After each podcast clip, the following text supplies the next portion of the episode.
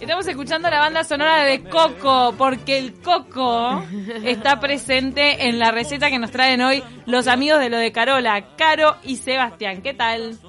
Hola. ¿Cómo están? ¿Cómo andan? Bien, ¿ustedes? Miren la musicalización que les tenemos pronta. Yo hubiese puesto la, la que dice Coco, uh, Coco. Sí. Es más de comida. Coco en el mar.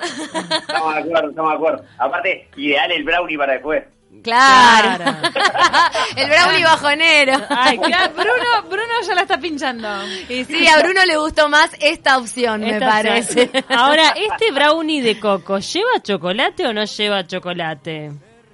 No, no lleva chocolate. ¡Eh! En realidad eh, le podríamos llamar blondie. Ah, Eh, brown, porque si es brownie, claro, si es brownie tiene que ser oscurito. Es un brownie. En realidad le llamamos brownie por, el, el- por la textura, porque Ah. tiene esa textura húmeda como el brownie de chocolate. Ok. Pero en este caso es solamente de coco y es apto para celíacos, no tiene nada de harina, lo que lleva en el lugar de la harina es eh, fécula de maíz. Mira. Mira qué bien, así que es para celíacos, apto, es bajonero, apto para celíacos, fácil de hacer porque todo lo que vos decís, decís Muy que es fácil de hacer. Aunque después lo intentes hacer y no te quede Aunque ni parecido. Te, te quede hecho un scone y no mojadito, pero no pasa nada. Me quedó seco, ¿viste? Después te queda una cosa Un dura. scone, un scone. un blondie scone. Bueno, ahí, ahí le pones un poco de dulce de leche y lo levantás. Claro, lo que yo dije más temprano, que el coco con dulce de leche es una mezcla explosiva. Pero igual lo vamos a Sí. seguir intentando, así que díganos cómo se hace este blondie de coco.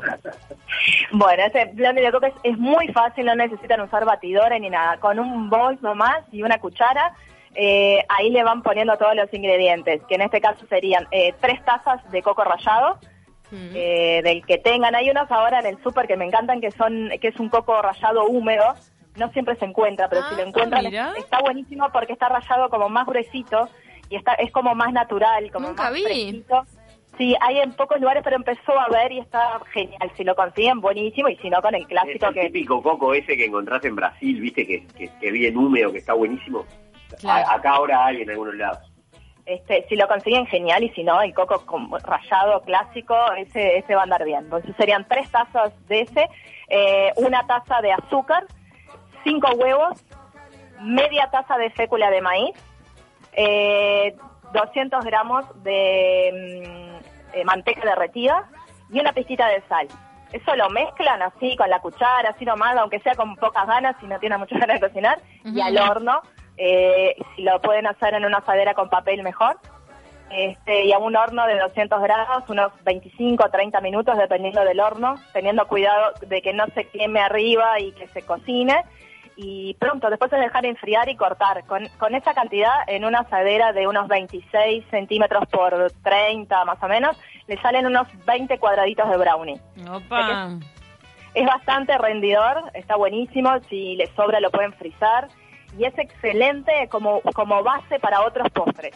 Sí, Eh, la veo, la veo, porque te iba a preguntar cómo servirlo. Porque puede ser como em, algo para tomar la merienda solo, puede Sí, servir. algo, para el mate queda genial. Qué rico. Eh, para un cafecito mejor aún. Y si no, eh, como un postre, eh, un cuadradito de ese brownie con una bochita de helado. eh, Mm. de dulce de le- leche el helado, o de qué gusto.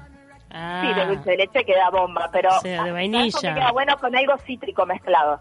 Eh, puede ser con algo de maracuyá o con algo con lima o limón. Eh, es como una mezcla ahí entre lo muy dulce del coco y algo ácido. Esa mezcla queda muy buena. Eh, para un postre, para algo diferente, está genial. Qué rico. ¿Cómo fue que vos, Carola, te encontraste con esta receta de Blondie? Porque yo nunca había escuchado. Es muy brasilera, me parece, ¿no? Bueno, sí, tiene, tiene, un- tiene un poquito de eso. Ah, En- bien. en realidad, de tu época viviendo en Brasil.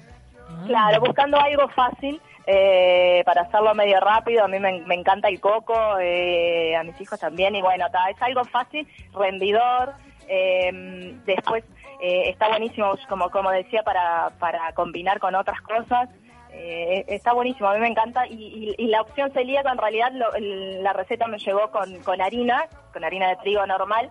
Y probé hacerlo con fécula de maíz para celíacos y, y queda, queda igual queda buenísimo, la, la fécula ayuda inclusive a mantener más tiempo la humedad y, y ¿Sabes está qué? bárbaro para la gente. para Nunca trabajé con fécula de maíz. Eh, no, no sé, que lo conseguís en cualquier lado, ¿no? Sí, fécula, maicena, la maicena. Ah, maicena, maicena. Y que maicena es una marca. Claro, es como Gillette. Cuando me decís fécula de maíz, no asocio que es maicena. Te claro. pensaste que era como un aparato ortopédico. Dije, no, ¿qué, Fécula. el- ¿Qué onda? Me había olvidado de que maicena es una marca. pero. Pero es Igual que el Royal. Pauta aquí. Claro, claro, es- pero bueno, es eso, es maicena. Eh, con, con media taza de eso. O si no, eh, con harina cernida también, cuando no tenés maicena puede servir, ¿no?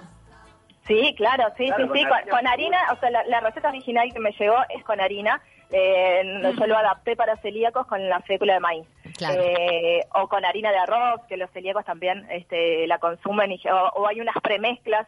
Eh, sí que el, el celíaco, o sea, la cocina para celíacos es todo como un mundo aparte y hay un montón de ingredientes eh, que no estamos acostumbrados a usar en la cocina tradicional que ayudan a este, armar esos platos. Y al- a los celíacos a veces, eh, o si no, si no sabes cocinar, se te complica la vida siendo celíaco.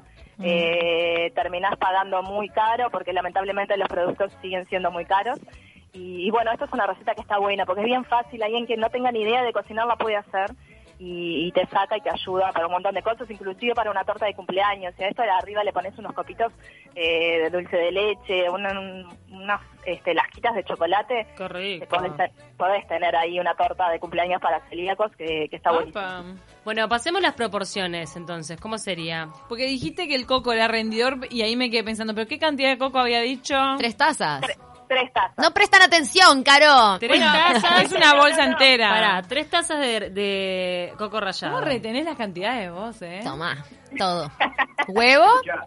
Ya. Me parece que parece que vamos a tener que cortar con esto de no vernos y vamos a tener que ir por ahí porque me- están muy Ya distraídos. están muchos, no, están muchos columnistas queriendo venir. Sí, yo to- la verdad es que les tengo que confesar que la columna que más deseo que vuelva. Imagínate. ¡Qué maldad! Ya nos tienen como los perros de Pavlov, se nos llena la, la boca de saliva y ahora por teléfono, es horror, un horror. No, no. bueno, sí, pero nosotros extrañamos, extrañamos eh, la, la columna en vivo, el contacto se, se extraña.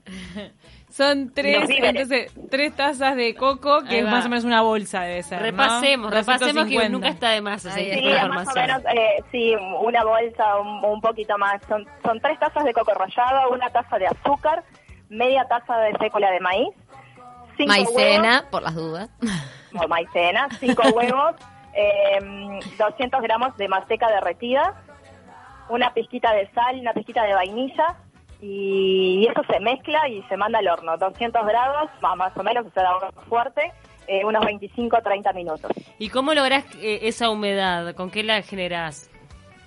con, con la manteca y con La el coco. Y el Lo no ponerle royal. Lo que vendría a ser la harina o la parte seca es muy poquito, porque media Claro. taza este, y el coco es denso con la cantidad de azúcar y con el este, y la Con los huevos, te queda como esa- apelmazado. esa humedad, claro. Después, siempre, el- igual que en el brownie de chocolate, el secreto es la cocción. O sea, viste que el brownie de chocolate lo tenés que sacar cuando te parece que todavía le falta, como que está un poquito crudo. Bueno, esto es lo mismo, le- lo tocas arriba y que todavía esté blandito Mm. este y, y ya está eso después de frío lo que sí es mejor frío porque al tener eh, o sea por la cantidad de huevos y manteca comerlo calentito no es como el brownie de chocolate que calentito te morís y es deli Eh, en este caso recomendamos que, que lo dejen enfriar Demasiado Frío, mantecoso. Frío y con helado o dulce de ¿Decís leche. por qué? ¿Por- ¿Te puede caer mal o qué? ¿O sabe mejor Claro, sí, porque frío? es medio pesado con los huevos y la manteca en caliente Mm. eh, es solo una recomendación si no te aguantas y lo comes caliente El bueno, otro día, para yo armé tremenda polémica dentro de las redes sociales. No, en Instagram eh, puse que para mí era un mito cuando te decían no comas el bizcochuelo caliente, que no hay nada más rico que el bizcochuelo Ay, caliente. no. Pero vos me estás acá un poco eh, tirando un argumento a favor de que sí, que hacía mal. Hay gente que me No. opinó que era porque no querían que nos lo comiéramos o que aguantara un poco más el bizcochuelo. sí. A Era un mí mito. Las tortas calientes, el bizcochuelo caliente me encanta. Es más, cuando se, cuando está frío, yo generalmente le doy un toquecito en el micro y me lo Ah, como calentito. Es claro. como más me gusta. Tipo la marmolada, la, la torta así Sí, también. sí, Entonces en el bizcochuelo decís que no. Ahí va. También hay cosas Sí. con las que uno no está acostumbrado. Yo que sé, capaz que a otra persona le, le das dos tortas fritas y le cae como una bomba y nosotros estamos acostumbrados. Claro, depende, depende de- ¿no? de- de cada a mí uno. sie- Es de- siempre decían claro. que el lechón caliente no lo puedes comer. Capaz que recién hecho no, pero ponerlo un poquito calentito al otro día. Bueno, pero vos pensás que te comes un pedazo de matambrito recién sacado de la parrilla que se te hace agua a la boca. Qué rico, por Es lo Dios. mismo, Sí o sea, se puede. ¿no? por- e, Entonces hay mucho mito eh, con esto de no comer caliente Claro. algunas cosas. Mucho en mito. general es eso. Lo que, lo que no se recomienda de las cosas dulces comer muy calientes son las que tienen rellenos de dulce, porque te puedes propinar una Claro. buena quemadura. El Claro. clásico Ah. pastelito de membrillo que te, te mató la lengua de dulce de leche. Ah, el dulce de leche. ¿Quién no tiene una quemadura de lengua con pastelito dulce de leche? Te iba a decir, Amo los pastelitos No sos uruguayo te si no tenés una quemadura de lengua con pastelito. Claro, la, la apoya en el paladar. Me encanta. también bueno, con, con churro de dulce de leche. También. Sí, Pará, pero también. esto que decís de, de lo que preguntaba Pauli de la consistencia del brownie también tiene que ver con ponerlo en el horno fuerte, porque así te queda como esa capita crocante arriba. Exacto, Eh, el, el horno fuerte es lo que hace, te hace la capita crocante por arriba eh, y, y permite mantener la humedad de, de lo que estás haciendo. O sea, hace Este, todo lo que no tendrías que hacer para una torta convencional, todo lo que sería un error y te así pones el cuchillo y todavía no está y pegoteado, todo lo que está mal y te sale el brownie. Exacto, en la, en la cocción del brownie, tanto de chocolate como de coco o de chocolate blanco, es así.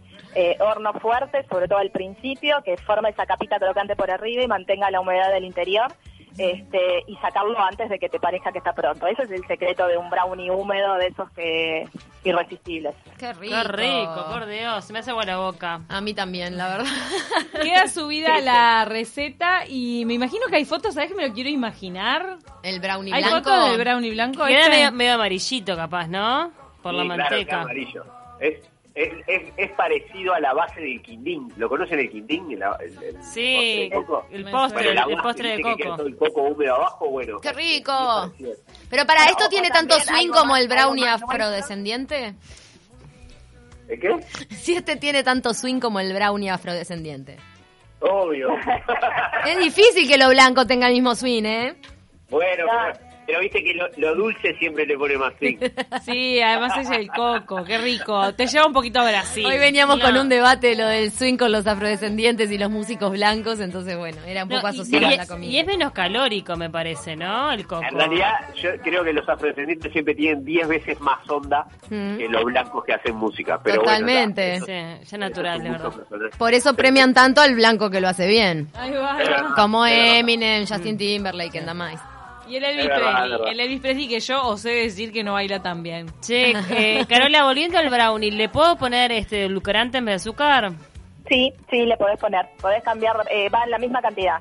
Eh, cambiás la, la taza de azúcar por una taza de edulcorante. Mira. Brownie funciona permitido. Porque ahí me interesa.